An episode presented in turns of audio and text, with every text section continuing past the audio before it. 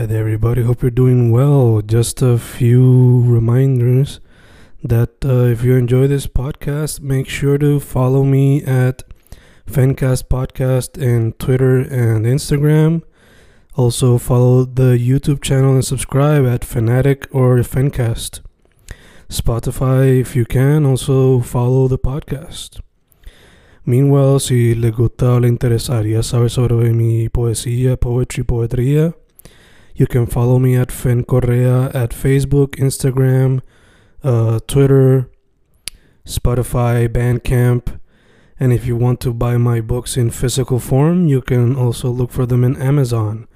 Just write Fernando Correa Gonzalez and they should appear. Once again, for the podcast, Fancast or Fancast Podcast en Instagram y Twitter, and YouTube bajo el nombre Fanatic o Fancast. Y si le interesa mi poesía, poetría, poetry, Fen Correa en Facebook, Instagram, Twitter, Spotify, Bandcamp y en Amazon bajo Fernando Correa González. With all that being said, enjoy the interview. Thank you.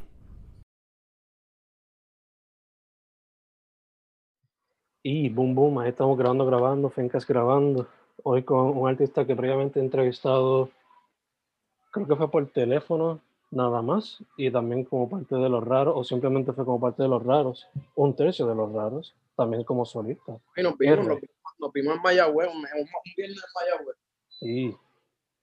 ¿Cómo estamos, brother? ¿Todo bien? Bien, ¿y tú, papi? ¿Cómo estás? Todo bien, hermano. Como te dije ahorita, este, un día de playa, poco quemado, pero estamos vivos. Claro, yo, yo te envidio. Yo estoy bien hincho. Yo necesito un poquito de eso. Hace falta, eh, más falta eso. A mí, por, por, eso fue que fuimos. A mi novia decía que le hacía falta la playa. No tanto por la quema, sino también por el relaxeo que provee. Sí, so, esos bañitos de agua, mira, esos bañitos de sol y la playita, eso es justo necesario para, para soltar. Yo tengo que hacerlo. Voy a ver si este fin de que viene doy el briquecito, un rito por lo menos también. Sí, un ratito, un ratito. Ayer la gente en los stories estaba cizañando heavy. celebrando el 4 de julio. Pues, mm. sí. Pero es la contradicción, ¿verdad? Sí. Pero, brother, este, ahí yo mencioné un poco de quién tú eres, pero pues, un poquito más que tú quieras mencionar antes de proseguir con lo que tengo en mente. Pues no sé qué tenga así específico, ¿verdad? Como que yo, ¿quién es RR? En verdad, yo soy un, como yo siempre expreso, mano, yo soy más humano que rapero. Como que me gusta el arte de rapear, claramente, y la lírica, y el liricismo, y el hip hop, y, y la música urbana, y el reggaetón, y todo lo que sea holgorio, igualmente lo que sea música introspectiva y música per se general, como que. Pero este, dentro de lo que yo hago, yo creo que eso es RR, un humano ante todo, humano, y así me gusta, así mismo me gusta crear los lazos y como que me gusta conectar entre, entre, entre diferentes tipos de personas, como que poder darme, darme a conocer y ser yo y darme a querer siendo yo, simple y sencillamente. Perfecto, perfecto, perfecto. Hermano, eh, la primera vez que nos, reunimos, que nos reunimos, como mencionamos ahorita, fue la entrevista de los tres juntos. Este, pero pues, solamente hablamos brevemente de lo que fue tu primer EP, el de 318, si no me equivoco. Sí, sí. Eh, comparando ese con lo que por lo regular hacen ustedes en los raros y Psicolabi, pues yo diría que 318 era más introspectivo. Con los raros no hay tanto de eso, es más cosas sexosas. Definitivo. Pero como que mezcla las dos cosas, yo creo. La, introspección y lo sexoso. Te pregunto, dentro de toda la pandemia, todo el revolú del trabajo también, you know, ¿cómo se pudo hacer Psicolabi? Pues Psicolabi ha hecho tan pronto Manny Dreads abrió ese estudio que incluso como que Manny antes, Manny grababa en otro estudio que él estaba en Cubey y lo que es el edificio ahora de, de, de, Blue Music, donde ahora mismo pues hay dos estudios, el de HF10, hay un estudio de fotografía que es el de Jake y está el estudio de Manny, de Blue Music, pues tan pronto él se mudó para ahí, que fue más o menos como arrancando la pandemia, marzo más o menos, ya a finales de marzo le estaba haciendo toda esa movida y entonces una vez como que pues se estableció, ¿verdad? Como que él decidió tomar acción de, de empezar a grabar gente en abril más o menos, este, en medio de la pandemia, pues ahí yo rápido, dentro de todo el aburrimiento y dentro de todo lo que quería soltar, pues me, me di cita rapidito. Yo creo que yo fui de los primeros que, que estuve ahí con Manny, entre, entre todo el corillo que nos pasamos ahí. Oh. Y, Y, y ahí, ahí comenzó Psicolabi. Psicolabi fue, ¿cómo te digo?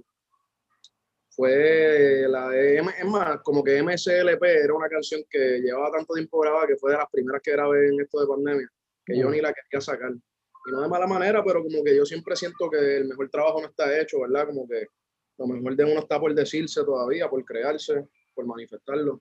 Y no es que no, no, le- la- las quemé tanto en cierto punto dado que, hacho, mismo Manny, Manny yo lo tenía cobrado de tantas veces que le hicimos revisiones a esa canción porque yo sé, quería seguir cambiándole cosas en la mezcla y y pasó un montón de meses y yo decía como, diablo, ¿y qué yo voy a hacer con esta canción? Y con, la, con las tres, incluso, la de, la de Salto de Fe, la de Salto de Fe se había grabado cuando se grabó Bájale 2, que eso fue un poquito como febrero antes de la pandemia, más o menos se grabó eso.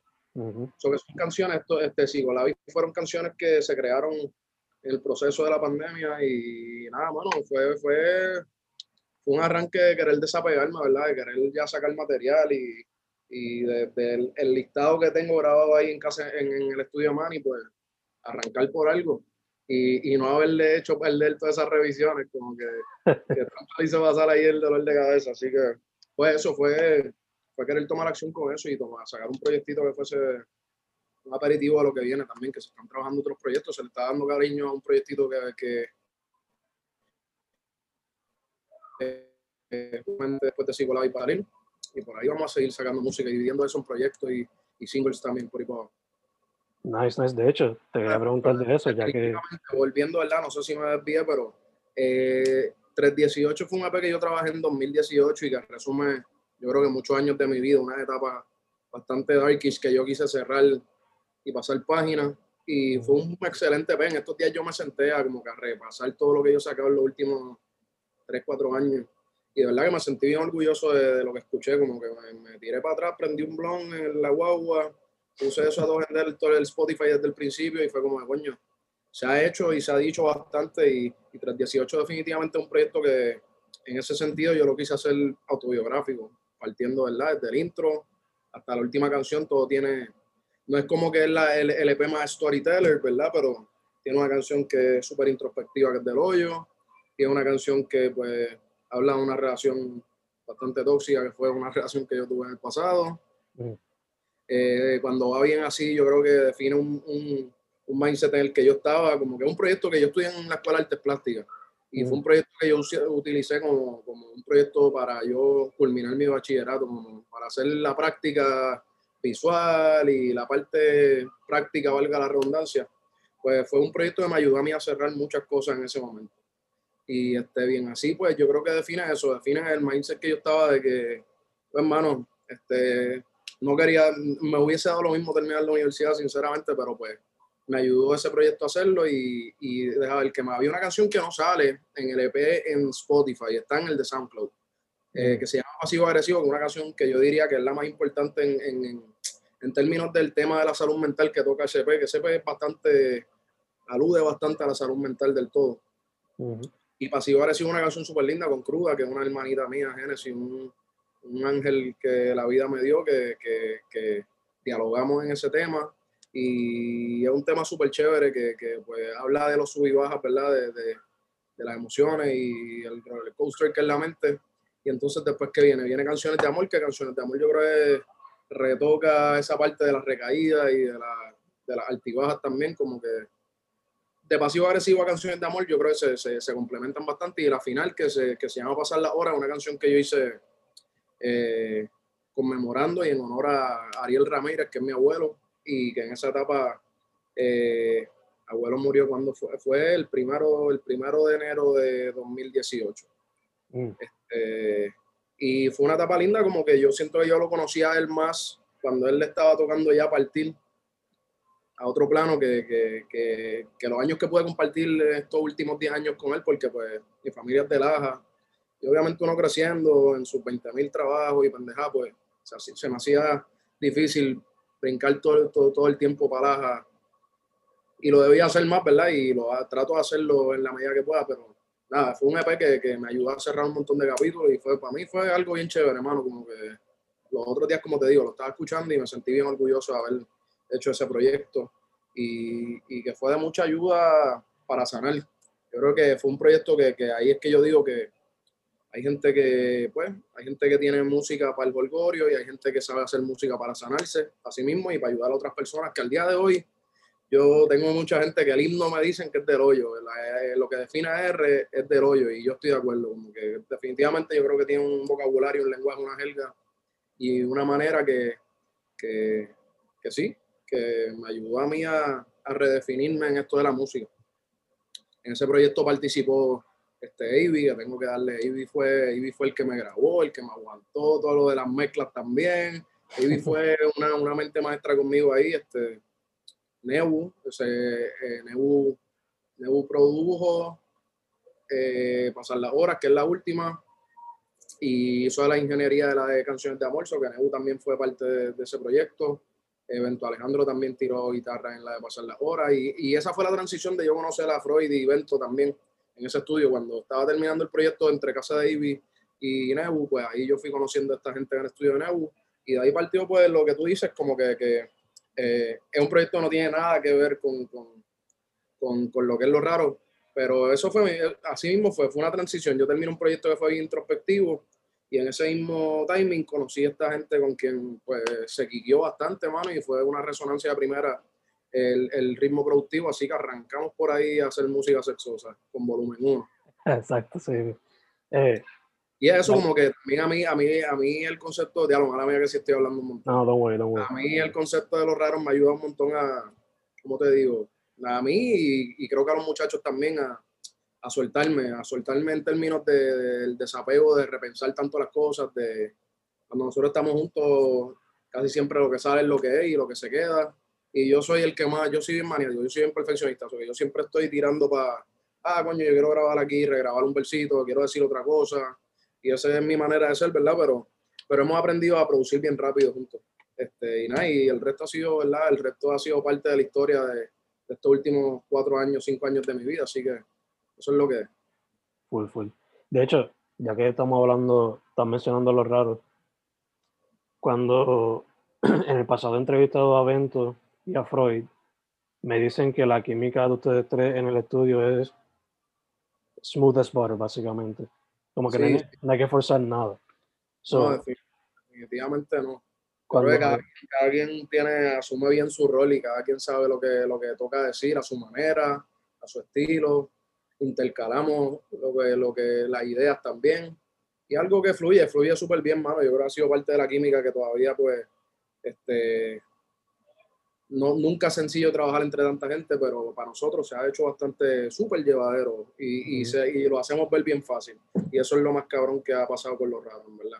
Que lo hacemos ver bien fácil y porque fluye fácil, como que en el momento que nos metemos al estudio, pues soltamos lo, no, no, no hay ego alguno, como que cada quien sabe lo que le toca hacer y decir, y ahí partimos a juntar ideas. De hecho, a la pregunta que te iba a hacer era, ¿Cómo se ve tu proceso creativo cuando estás solo entonces? Ya ellos me han hablado de cómo es con ustedes tres juntos, pero por lo regular cuando eres tú nada más, ¿cómo se ve ese proceso creativo? ¿Tú estás cada rato eh, pues anotando ideas, anotando rimas, o es más cuando escuchas la pista y después escribes? Yo, yo creo que la mayor parte de las veces que me saco ideas es o en el carro, en el carro es donde más fluyen las ideas, hermano. Escuchando música o pista en el carro, es donde más me surgen ideas. Cuando me estaciono, paro, voy apuntando así líneas o las palabras que sean claves.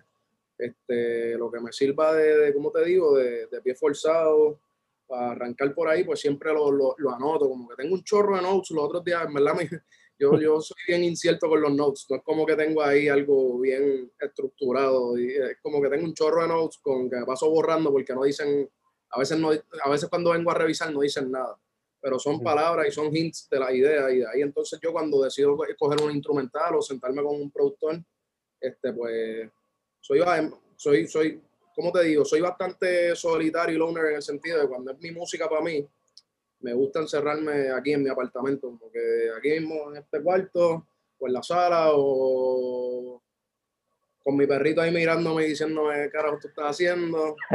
Chefe, tú tranquilo, estamos ponchando un par de líneas. y yo gritando ahí con los audífonos puestos y él me mira como, cabrón, tú estás a fuego. Pero nada, como que básicamente yo creo que me gusta mucho componerla en, ¿verdad? en mi soledad. Como que sacar ideas, escuchar música, me nutro de escuchar música primero. Como que me gusta todavía al día de hoy, como que estoy teniendo la oportunidad de trabajar con productores que admiro pero todavía yo pongo YouTube y busco type beats así, como que voy buscando ideas de qué sonido quiero quizás este, aludir, en qué energía quiero, quiero, quiero meterle, si quiero rapear más de lo que quiero tratar de, no es que yo tengo, no es que yo soy cantante, pero si quiero buscar más melodía dentro de esos versos, eh, igual como que, mano, yo creo que esto, como te digo, ha sido una, ha sido una etapa bien chévere de yo experimentar también mi voz más comercial, como que sentarme a buscar cómo decir las cosas, no hacer música comercial, sino cómo yo tener un, ese lado mío, esa esquina mía de no dejar de ser yo, pero comercializar mi manera. Como que es como yo puedo llegar a la masa diciendo las cosas a mi manera aún así. y como que te lo, en verdad este apartamento, este apartamento, este techo, bajo este techo es que yo me encierro y donde surgen la mayoría de esas ideas, aunque este, hay muchas canciones que Manny sabe bien que más bueno y con los, y los muchachos, con los raros y con quien sea que yo grabo, como que yo llego con la idea incompleta, como que casi siempre aquí surgen, qué sé yo, los coros, los intros o un verso, pero siempre tengo que hacer esperar a la gente de que no, espérate, estoy aquí ponchando algo. Y con Manny también cogí la mala costumbre ahora en pandemia de, como te digo, llevar una idea, una melodía y por lo menos grabar algo adelante y entonces coger la energía del momento y, el, y, y y los versos. Funciona muchas veces y otras veces es como que, mira, Manny, en verdad voy a decir algo mejor que eso, vamos a borrarlo. Pero sí, como que me gusta también tratar de improvisar bastante en la, en la sesión, como que no improvisar de que me, metí, me pongo ahí como un super raperística a tirar verso improvisado, pero como que pues, coger el momento y la energía y pues tratar de sacar lo que salga este, en ese momento. Sí, sí, que también lo deja open para cosas nuevas. Claro, no, me, me, doy la oportunidad de componer de muchas maneras diferentes y de, y de nutrir esa energía y esas ganas de muchas maneras diferentes también.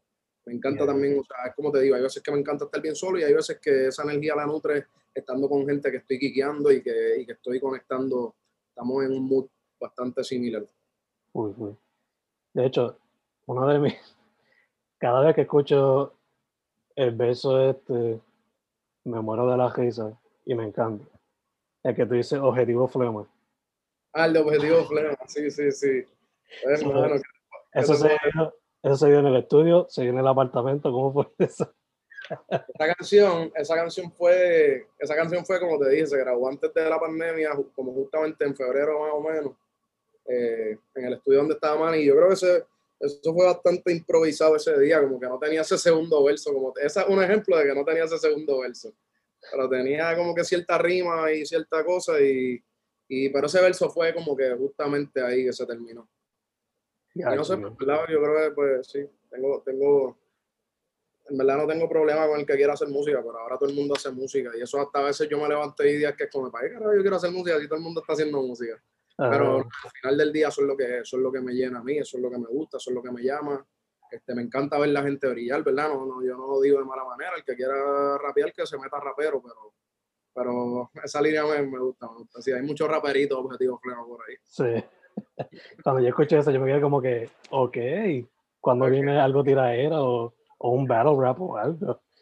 Ya, ya, ya, ya, ya, ya. Sí, esa, esa, esa, esa es una de esas canciones. Parece que estoy ahí como yo digo, cuando veo a veces la gente peleando con fantasmas en Twitter, que yo digo, ah. la gente está peleando? Ah, pero parte del deporte, ¿verdad? Como que parte del deporte y de, la lírica, así que eso le da, eso le da el ímpetu a uno para sacar más ideas y para uno inspirarse a, que, a tirarle a no sé quién, pero para tratar de ser el mejor rapero todo el tiempo en cada canción más. Ya, ya, ya, full, full. Eh, el post más reciente que tiene en Instagram, este, mencionas que tiene marroneo, trapeo, liriqueo, tropicaleo o salsita mística el último proyecto de Los Raros es mucho más variado musicalmente comparado con los otros dos. Y yo, mi respuesta a ese post es que haga un EP con todos esos sonidos. Pero, ¿qué tú harías, qué tienes en mente para sacar próximamente? Eh, pues el próximo proyecto se llama Realengo. Se llama Realengo. Este, y Realengo tiene un poquito de todo. Realengo tiene trap, tiene, tiene trap, pero o sea, como, como salto de fe, esa canción que tú diste, Objetivo Flema, un trap, sí, la pista es un trap, pero yo siento que el nivel de lírica y de rap es mucho más, pues más, no es trapeo ignorante, ¿me entiendes? Como que pues, es rapeo contundente, como yo diría. Este, Pero en ese proyecto de Ralengo viene un poquito de todo. Todavía yo estoy, como te digo, no es tan pamper porque hay como seis temas ya adelantados ahí grabados. Pero a mí me gusta seguir creando y como que ahí pues conectar los cabos y lo que haga sentido es lo que va a afinar. Pero hay reggaetón, hay una pista de, de Juano que es con Uma. Diablo, eso viene duro. Este, un perreo duro. Me la no quiero decir mucho porque va ahí después cambio, yo sí, yo cambio las cosas a última hora. Este, pero Realengo viene, cabrón. Realengo viene bien y más si hace un proyecto que tiene desde afrobeat, trap, rap, reggaetón. Este, va a ser una mezcolanza. Ahí es donde yo estoy, como te digo, desapegándome de. No es que yo antes, yo nunca he sido de que, ah, yo nunca voy a hacer reggaetón, yo nunca he sido así, como que yo nunca, así, yo he sido caco toda mi vida, pero sí hubo cierta etapa en mi vida que yo empecé a, a rebuscar lo que me llenaba musicalmente y no era reggaetón del todo, como que quizás en intermedia, en high school, a finales, cuando entré a universidad. Este, yo soy de Calle, yo viví en Calle, en Calle no había un carajo que hacer de eventos musicales, de ver música, más que ir a las fiestas patronales, coger tus primeras borracheras y ver a Wisin y Yandel y cacotear. Y después parte encaje muerto y el loco dando vueltas ahí. Pero que yo creo que mis primeros así, ¿verdad? Como que mis, mis, mis primeras mis primeras conexiones de yo pensar diferente y de yo este, elaborar un pensamiento crítico, pues fue el reggae, fue el hip hop mismo, el hip hop social, este, fue el, el trip hop, me encantaba en cierto, en cierto punto, el trip hop es un, género musical que de chamaquito me encantaba. Y de ahí mismo yo creo que elaboró esas ganas de escuchar mucha cosa instrumental y mucha, mucha musicalidad, instrumentación, y, y de ahí partir a ponerle letras. Este, pero ajá, a lo que voy, como que con este P yo pues sí estoy soltando esos amarres de como que R yo no quiero que sea una sola cosa, ¿me entiendes? Como que y a veces es fuerte eso porque, como te digo, del hoyo la gente piensa que es mi, es mi himno mayor y estoy claro que sí. Pero estoy loco por encontrar otro himno quizás, ¿me entiendes? Y pienso que hay canciones que Bajaledo es una que a la gente le quiquea mucho, la de Sub y Baja que es un super perreo ahí en Sala Pastroso, también la gente le vacila. Y en verdad como que me estoy dando con que la opinión de la gente de la mejor manera que me lo, me lo hacen llegar es que como que no hay algo específico que les guste a mí, sino como, como yo le pongo mi sazón y mi manera a cada cosa que hago. Y con este P de Ralengo, Ralengo es eso mismo, como que Ralengo es un chorro de realenga para la redundancia ahí como que surgiendo y cerrando otra etapa diferente para ver qué viene próximo.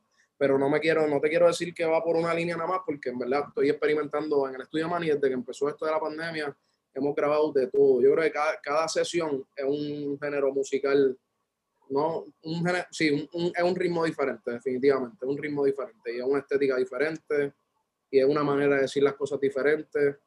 Y tengo un poquito de todo, tengo desde danzo, afrobeat, este, marroneo, perreo, eh, cosas liricales bien rapeadas, este, ¿qué más? ¿Qué más? ¿Qué más? ¿Qué más? Este, Ah, mano, estamos experimentando, estamos experimentando, no, no me estoy poniendo un sello yo mismo.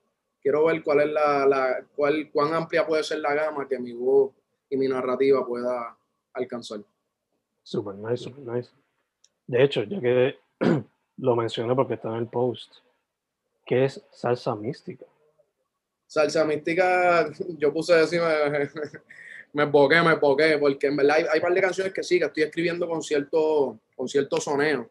Mm la manera, a la hora de escribirlas, como es más la pista de desenvuelve de Gio, que es un afrobeat más bien, la pista de Gio de, de, de eh, yo creo que tiene, tiene, un son, tiene un sonsoneo ahí bien, bien marcado dentro de, tiene una clave bien cabrón dentro de la misma pista, el beat.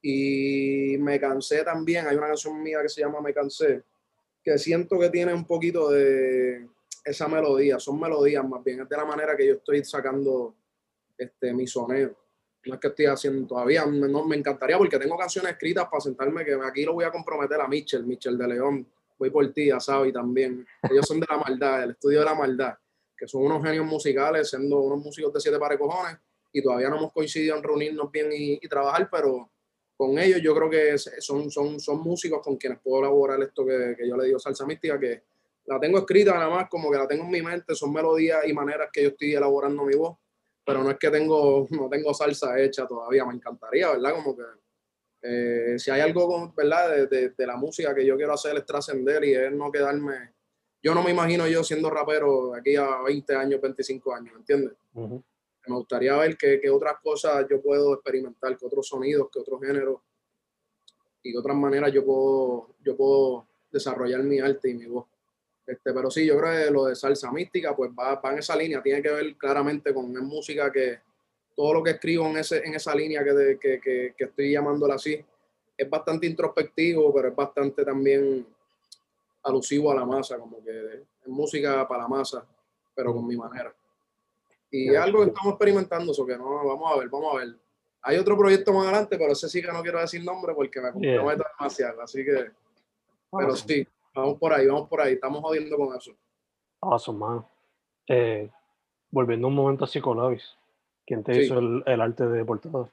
Pues sí, eso fue Gio y yo. Este, Gio on the beat.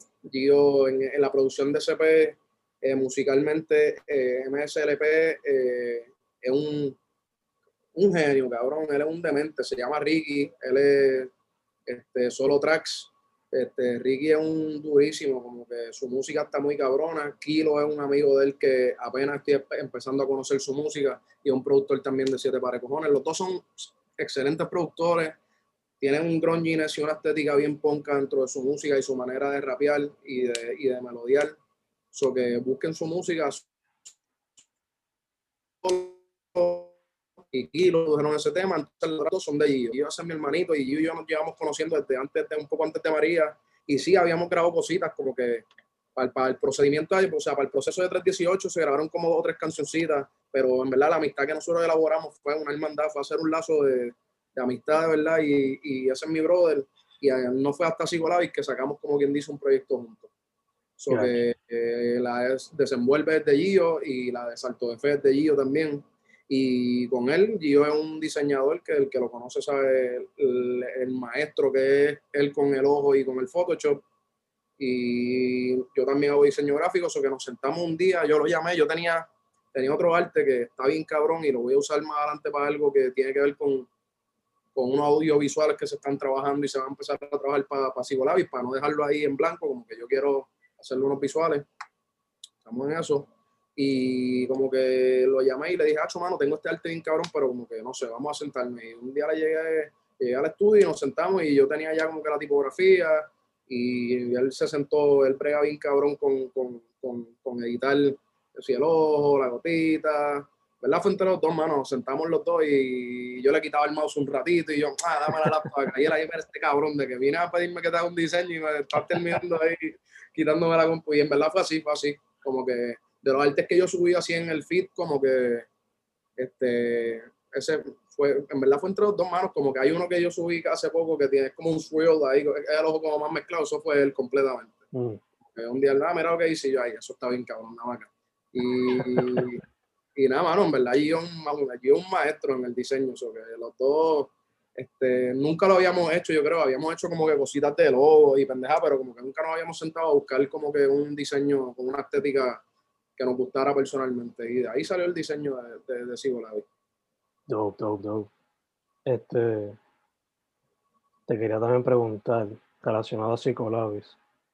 Eh, ese mismo día que salió Psicolavis también salió Furia de Freud. ¿Eso fue planeado? ¿Eso fue accidental?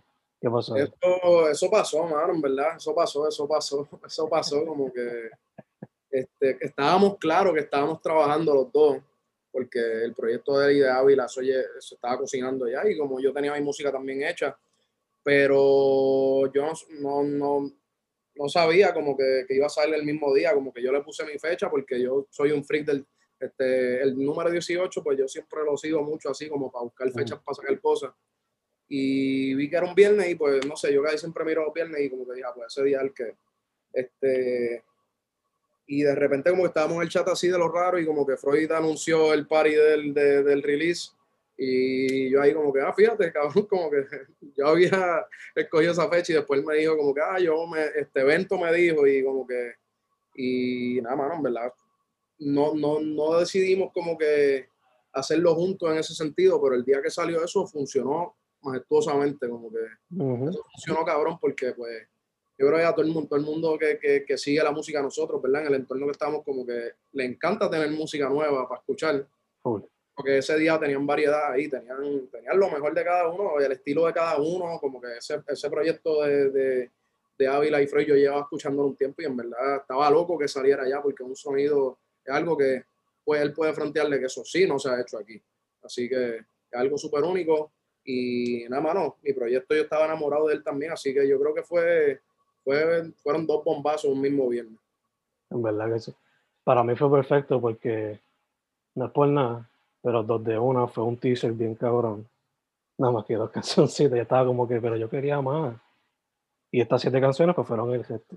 So I was happy.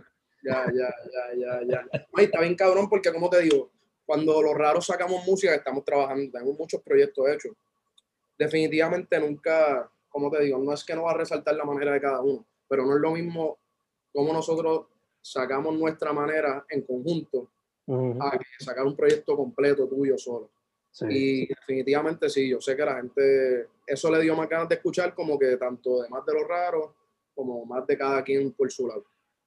Y estoy súper de acuerdo con eso. Como, ahí me, como te digo, este, fue, funcionó súper bien. No se planificó, pero funcionó súper cabrón. Full, full, full. De hecho, o sea, yo rapidito como dijiste, como que a uno le da ganas de escuchar a los dos aparte o la música del grupo conjunto. Yo rápido metí los dos EP en el playlist que yo tengo de todos ustedes juntos. Ya, ya, ya. Porque estoy siguiendo la trayectoria desde que, desde el 18, que a pesar como dijiste, no es como que oficialmente el primero del grupo ni nada, pero como que estaba en las semillas hasta cierto punto el sonido. Que para que la gente en el futuro lo consiga, sigan este playlist y está todo lo de los jaros, más los proyectitos solos del grupo. Sí, sí, diablo, hay un par de música, espérate, ¿qué es eso? ¿Cuántas canciones se han hecho? Diablo. Ya viste, como te digo, cada, ¿verdad? Hay, hay, las que son de cada quien solo, pero todo eso nosotros hemos sido parte, ¿verdad? De, los procesos de cada uno y mira para allá. Casi 50 canciones y eso es de lo que ha salido, ¿me entiendes? Y en verdad es bien lindo ver eso, eso se ve cabrón, de verdad, porque yo creo que es parte de eso, como que el día que sacamos esos dos proyectos, eso indiscutiblemente, inconscientemente, un hyperlink para reconectar todo lo que se ha hecho.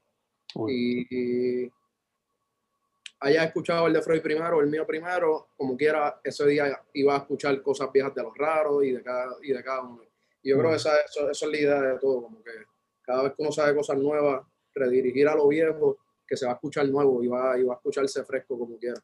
Y así es. Este, mencionaste que están trabajando y tienen proyectos set ya del grupo. ¿Se puede mencionar algo de eso o para cuándo más o menos que se puede esperar? Eh, no quiero dejar, no sé si, no sé si hemos hablado, hemos hablado de esto. Lo que pasa es que nosotros grabamos, un, tenemos, tenemos grabado un proyecto que es con una banda, que es con banda completa que se grabó en San Juan Sound. Este, y eso está, ya eso está editándose próximo a salir porque eso va a salir con visuales también. Mm. O sea, el visual de, del set completo. Sobre mm. eso yo imagino que está próximo a salir. Este, estamos grabando, que ayer se subió un post desde Diablo, he dicho la muletilla este con cojones, pero ayer se grabó, ayer sacaron un post de los raros que se está grabando un disco que se llama La Rareza. Mm. No sé si dije eso aquí como primicia, qué sé yo pero ajá, viene un álbum que se va a grabar, así que estamos en eso, estamos en proceso de, de eso y hay un montón de, un sinnúmero de proyectos que en pandemia se, se, se, se, iniciaron y van a tener su lugar en el tiempo, así que poquito a poco lo que estamos haciendo es pues escogiendo, escogiendo cada próximo, pero tenemos música hecha, tenemos música hecha. Super dope, super dope. Rápido me hace pensar en que yo por lo menos llevo escuchando 20 bailando. Por ejemplo, el nombre lo llevaba escuchando desde que salió Sonido Porno. Y me vino a salir como seis meses o un año después, no me acuerdo. Literal, literal, nosotros sacamos el EP de Sonido Porno en abril, eso fue abril, si no me equivoco. y Vente Bailando salió como quien dice, como un hashtag para darle promoción a eso. Es más, yo creo que la invitación del party en el NIE de, de del EP de sonido porno, del release de sonido porno, este, Vento siempre jugando con los wordplays. En verdad, cuando nos reunimos salen 20 mil cosas que uno se queda, what the fuck. Y este, yo creo que mismo Vento aludió a lo de Vente Bailando, entre Freud y Vento, como que se habló lo de, lo de la idea de Vente Bailando. Y desde ahí mismo, yo creo que el nombre de la invitación era Vente Bailando. Y justamente después de eso, nosotros sacamos el EP en abril y en mayo viajamos a Nueva York y trabajamos allá con Ortiz en, en, en Plus One Recording, en el estudio de Plus One y estuvimos una semanita completa dándole caña ahí a, nosotros llegamos un lunes por la noche y ya martes nosotros estábamos encerrados en el estudio y eso fue bello, fue, fue una experiencia que yo no he tenido, ¿verdad? Como que así de, de, de, corrida porque pues todo el mundo tiene su vida, su trabajo, pero esa semana fue de producción musical. Estuvo cabrón eso, estuvo cabrón. Y entonces Pente Bailando fue lo que salió en Nueva York. Eso se grabó allá. No, Sí, sí, que lo tenían ahí guardadito por un tiempito. Y eventualmente... Estuvo guardado. Este, incluso. entre, espérate. No, no, no fue en pandemia. Vente Bailando salió en, No, Vente Bailando cuando salió. Ahora yo estoy medio perdido. Yo creo que Vente Bailando salió en pandemia y todo. Sí, sí, sí. Eso fue regalito. Eso salió en mayo, si no me equivoco. mayo, más o menos. Sí diablos, qué cosa cabrona, como que me, perdí, el timeline se me fue de, foco y literalmente bailando, sí, como que por de que salió un single, el de A Fuego, el de A Fuego salió antes con videíto. Y, el proyecto completo salió en mayo 2020, estando en pandemia y me acuerdo que hicimos un release ahí como cerca de por la Domenech, que hay como un puentecito ahí, nos reunimos por ahí, pusimos el EP un par de veces y lo corrimos. Y este, literal fue en pandemia, así que en verdad se ha hecho un montón, más y hay mucho trabajo hecho y ellos por su lado como que son, son, unas máquinas de producción, así que hay muchas cosas hechas y cada uno por su lado y juntos también. verdad, esperando. Can't wait para ver qué sale en el futuro. De hecho, mencionaste que tiene en mente hacer visuales para Psicolabis. ¿Eso ya está en proceso o todavía tienen como que maquineado? Está maquineado, está maquineado, pero tenemos que empezar a grabar y a rodar eso. Todavía no, no te puedo decir que sea, no te voy a mentir, como que pero bueno, bueno, como que lo que hay, lo que viene, viene chévere, porque como te digo, en mi, en mi canal de YouTube yo nada más tengo un video que es el del del hoyo. Y mm. yo no he sacado más nada en tres años en ese canal. So que lo que viene no es que va a ser una continuación de ese episodio, pero va a ser sentido como que va a resumir bien la cuenta, ¿tú me entiendes? Va a ser mm. como que, ah, coño, este cabrón pues estuvo perdido, pero valió la pena. Exacto, exacto. Pero sí, este, se, está, se van a trabajar unos visuales. Este, es como te digo, mano, en verdad, yo quisiera tener una funda bien cabrona ahora mismo, a poder meterle a toda la vez, porque yo quisiera que todo, todo se diera con, con el timing que se supone, pero yo en verdad lo que hago es que pues, pico adelante para para no quedarme, como te digo, para no quedarme de brazos cruzados y, y mantenerme productivo.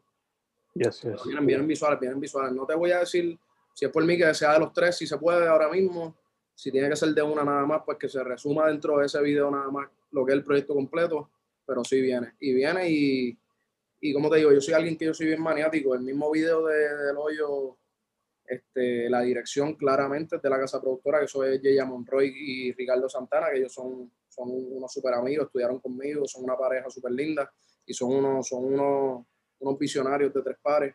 Este, ellos se llaman como imágenes, su casa productora se llama como imágenes. Y, como te digo, yo ciertamente dirigí mi video de que yo le llevé la idea y le dije de, de, qué se trataba la canción para mí visualmente. O sea, yo soy alguien que, como pienso yo, como todo artista debería hacerlo, o todo rapero, o todo músico, el que crea, ¿verdad? El que crea una canción debería de saber cómo eso se manifieste visualmente, pienso yo. Este, tener la idea, por lo menos, una idea personal. Y cuando yo fui a donde ella y, y, Ricardo para ese video del hoyo, como que yo le llevé todo lo que es el video, pero este, claramente yo le llevé algo eh, que, había que hacer, había que tener un budget cabrón. Y ellos me dijeron, mira, esto, es real, así que vamos a mantenerlo aquí. yo le llevo un peliculón cabrón. Este, pero me gusta, me gusta mucho la dirección de, no, no lo he intentado como que antes, me gusta mucho observar cuando, cuando estoy ayudando a un pana a grabar su video, a rodar, y meto la cuchara ahí como que voy para donde el, que, para donde el camarógrafo, el que está como que, y si, eh, y si esto, pero me gusta mucho, me encantaría poder escribir guiones en algún momento y, y dirigir, ¿verdad? Pero si no lo hago para otros, lo hago para mí entonces. O que si con la bici, como que ya yo tengo todo, todo en un PDF ahí que le bajé calientito a, a la persona con quien quiero colaborar. Le dije, mira, papito, esto, vamos aquí, paleta de colores, referencias, y vamos a ver si se dan, ¿verdad? No quiero, no, yo no, no lo quiero decir para que se dé. Pero eso, eso están en proceso. Duro, mano. Ya lo, esta es la paleta de colores y dos referencias, me encanta. Sí, yo soy bien maniático con eso, ¿verdad? Soy, me, me, bueno, es que estudié, yo estudié arte, así que yeah, yeah, yeah. yo creo que está, está, está en mi cerebrito desde, desde chamaquito, como que buscarle la vuelta a la psicología a los colores. Full, full, full. Eh, te quería preguntar, eh, dos de una.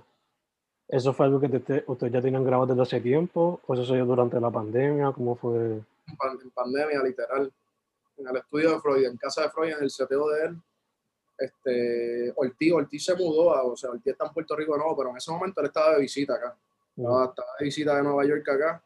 Y literal, fuimos una noche y se, se grabó poca ropa, salió poca ropa.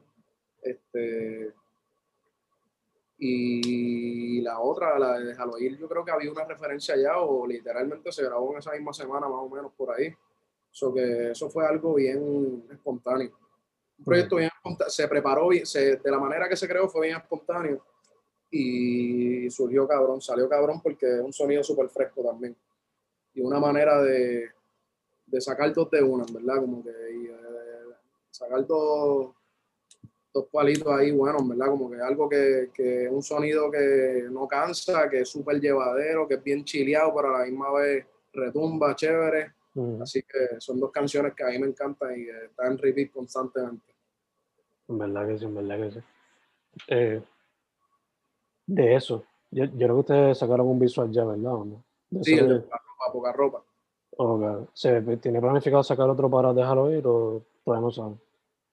Pues no sé, fíjate, no sé, no sé. Como que una vez tuve una conversación con Freud de algo así, pero no sé si, si, si va a surgir o qué.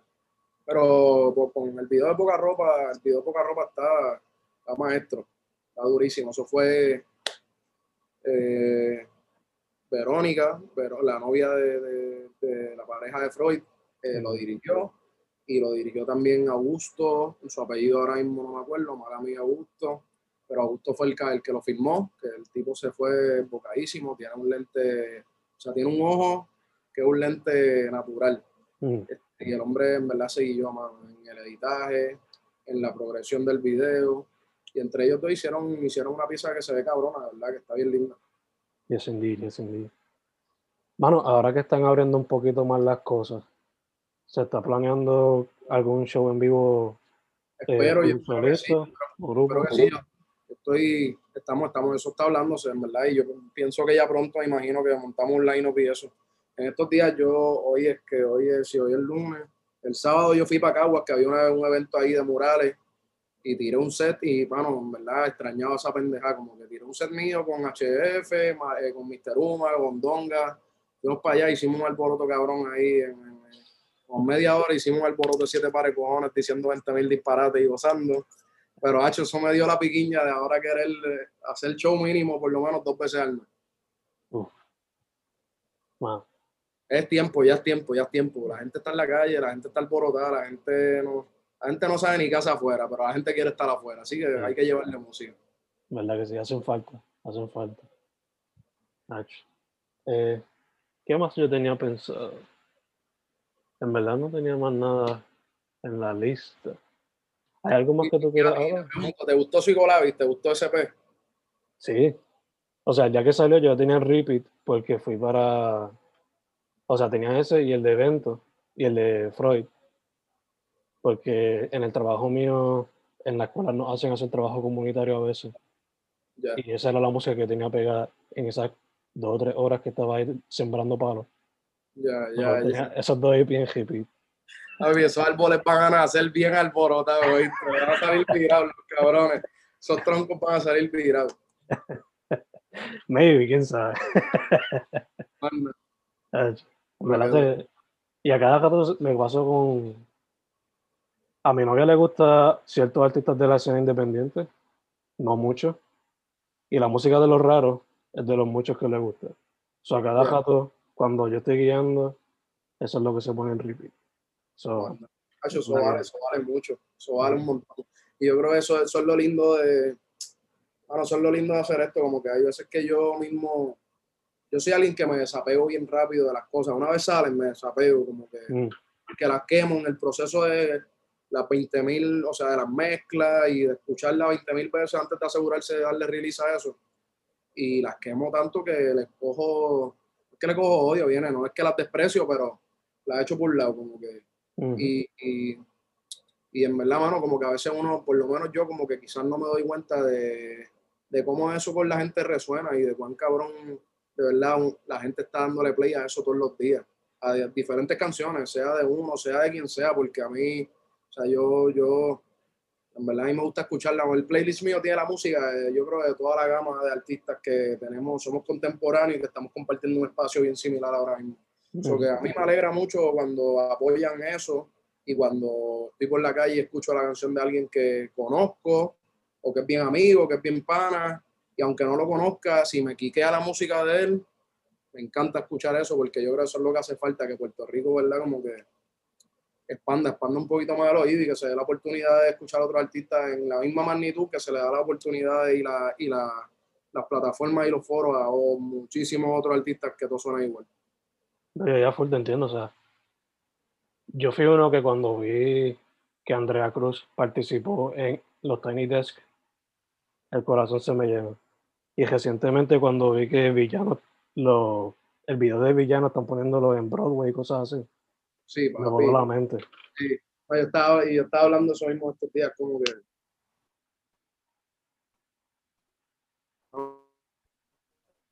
Villano, tú sabes, cuando subes las escaleras de, de, cuatro escalones en cuatro escalones, así de que pam, pam, pam, y a mí me da felicidad personalmente ver que eso pase, aunque no sea no tiene, o sea, no tengo que ser yo para yo alegrarme. A mí me encanta ver eso de la gente que me rodea.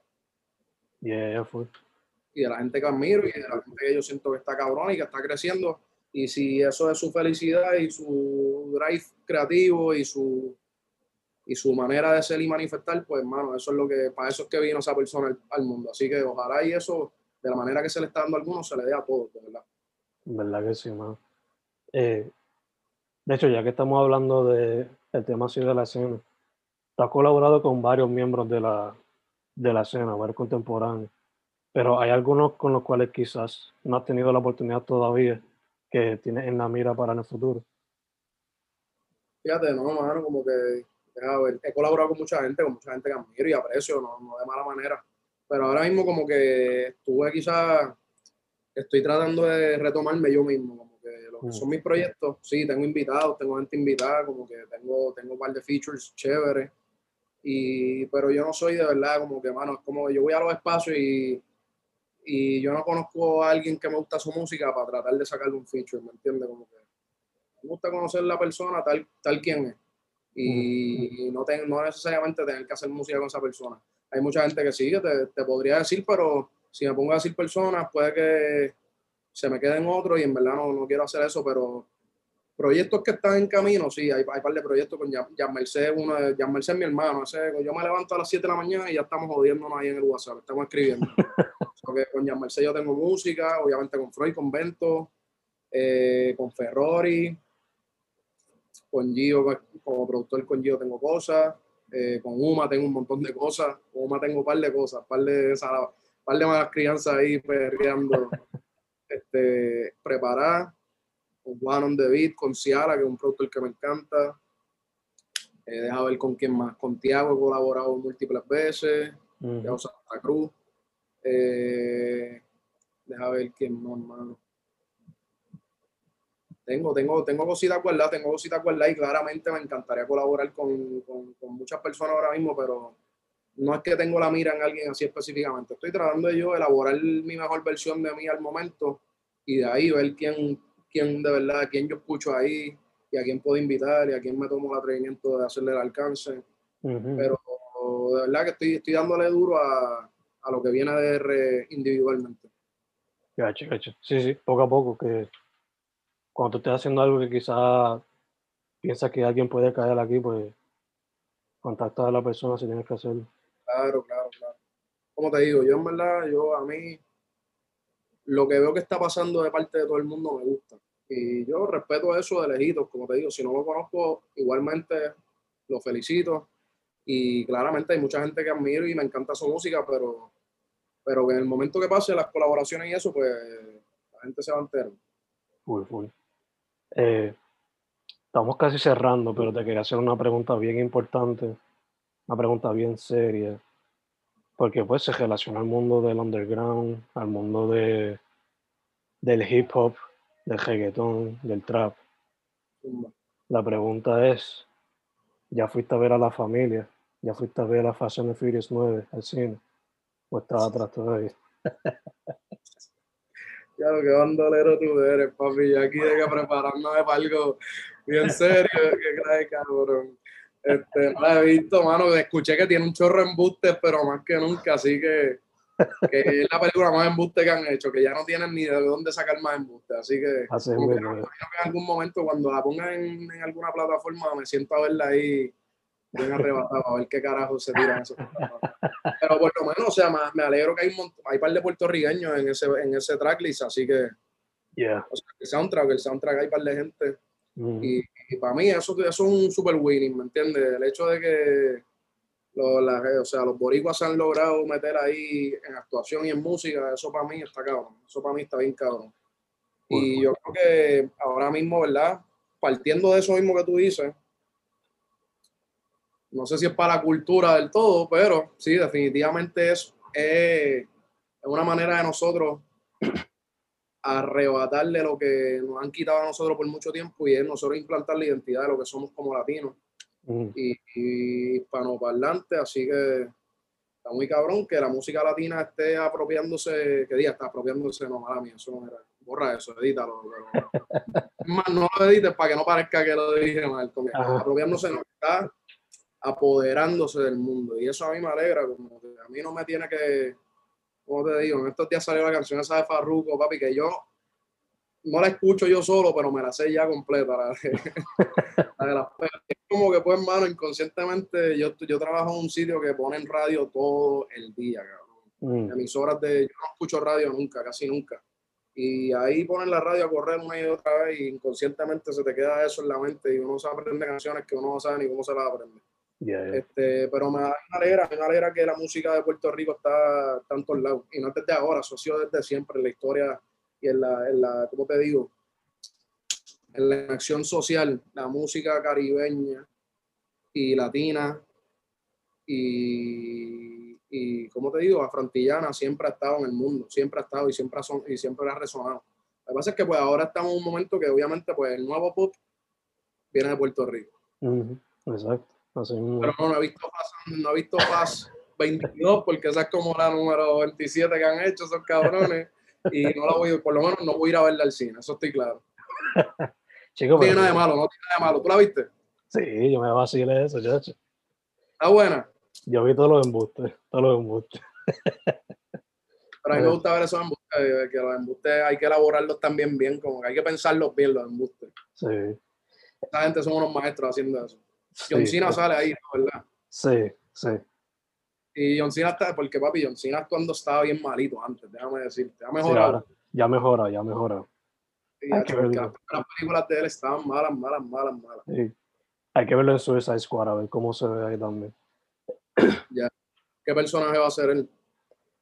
No me acuerdo su nombre, pero él básicamente es un tipo fuerte con una pistola y un casco. ayer, ayer leí algo y que Megan Stallion va a ser eh, She-Hulk.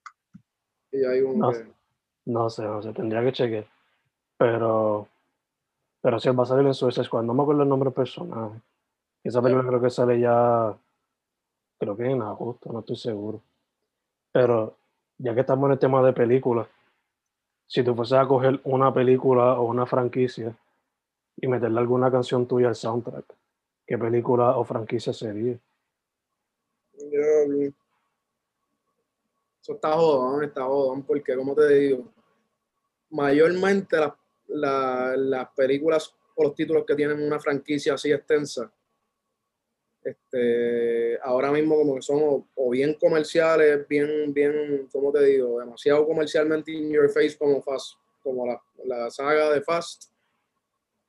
Está, está, está, difícil eso, en verdad. Está difícil. Creo que, creo que, creo que yo escogería un, un tipo de película diferente para poner mi música. No, no mm. sé si la música que tengo ahora mismo quisiera verla. No, o sea, no, no, no, no pondría, bueno, si me, si me pagan una sesión de estudio y me pagan por las regalías del track, algo como Fast, cacho, venga, me invítame para donde es que, claramente, eso no lo voy a negar. Pero fíjate, como que es una buena pregunta y no, no, no tengo ni que contestarte ahora mismo, porque no sé, ahora mismo la, como que la serie de películas más largas modernas de este momento viene siendo esa, o todo lo que siga haciendo de Star Wars, y no creo que mi música conecte con Star Wars. Eh, es una buena pregunta. Vamos a ver, vamos a ver qué tipo de película sigue surgiendo o sigue sacando, a ver qué, qué tú crees, que, dónde tú pondrías mi música. Además de algo así como Fast, la verá como que, si no fuese una franquicia, quizás algo coming of age, como que en esas películas siempre hay como que una escena de un party o algo así. ¿Como cuál? Una película tipo coming of age, como que quizás una historia, si fuese a ser una película puertorriqueña, que sea así, de chamaquitos criándose en Puerto Rico en los 2000, los 2010. Y eso que tú dices está cabrón. Y me encantaría, me encantaría, me encantaría, me encantaría. Yo sé que hay cine puertorriqueño, pero me encantaría que, que la cinematografía en Puerto Rico se acelere más, mano. No que se acelere más, pero que, que se le dé mucha más importancia, sinceramente, que, se, que se pueda expandir un poquito mejor yo creo que se haga un mejor escogido de cuando hagan cast, que hagan, o sea, han habido series últimamente que han salido y para mí no refleja del todo todos los buenos talentos de amistades que de amistades, ¿verdad? Como que son, son unos como actores y como actrices. Y, y, hay un montón de gente bien talentosa que puede representar Puerto Rico en la cinematografía y es bien triste pues que nada más eso sea como quien dice todavía el sueño de, tener que irse a Ley o a Nueva York para poder manifestarlo. Porque yo creo que aquí tenemos una isla muy cabrona, que es un paraíso y visualmente tiene mucho que contar, demasiado que contar, socialmente, históricamente tiene demasiado que contar. Y sí, si vamos a hacer una, una mi música, ponerla en una serie o una franquicia que sea puertorriqueña, estoy súper de acuerdo con eso. Y me encantaría que, que de verdad que el cine puertorriqueño este, se, como te digo, se, se fomente mucho mejor internacionalmente. y no que verdad que se trabaja, de que se trabaja, se trabaja. Pero siento que a veces ahí todavía hay uno, hay, una, hay unos amarres que no nos sueltan de, de, ¿verdad? de la enfermedad colonial y hay un miedo cabrón de que tenga que ser aprobado por lo que es el concepto de Hollywood y que pueda estar en esa que pueda estar a ese nivel comercial cuando en verdad, aunque no haga los chavos que hacen una película de Hollywood, se pueden hacer joyitas visuales de aquí bien cabronas, que de hecho, en estos días yo estaba viendo la primera película puertorriqueña que se llama Los Peloteros. No sé si fue en el 55. Mm. Y no sé si sabes quién es Jack Delano. Jack Delano era un fotoperiodista.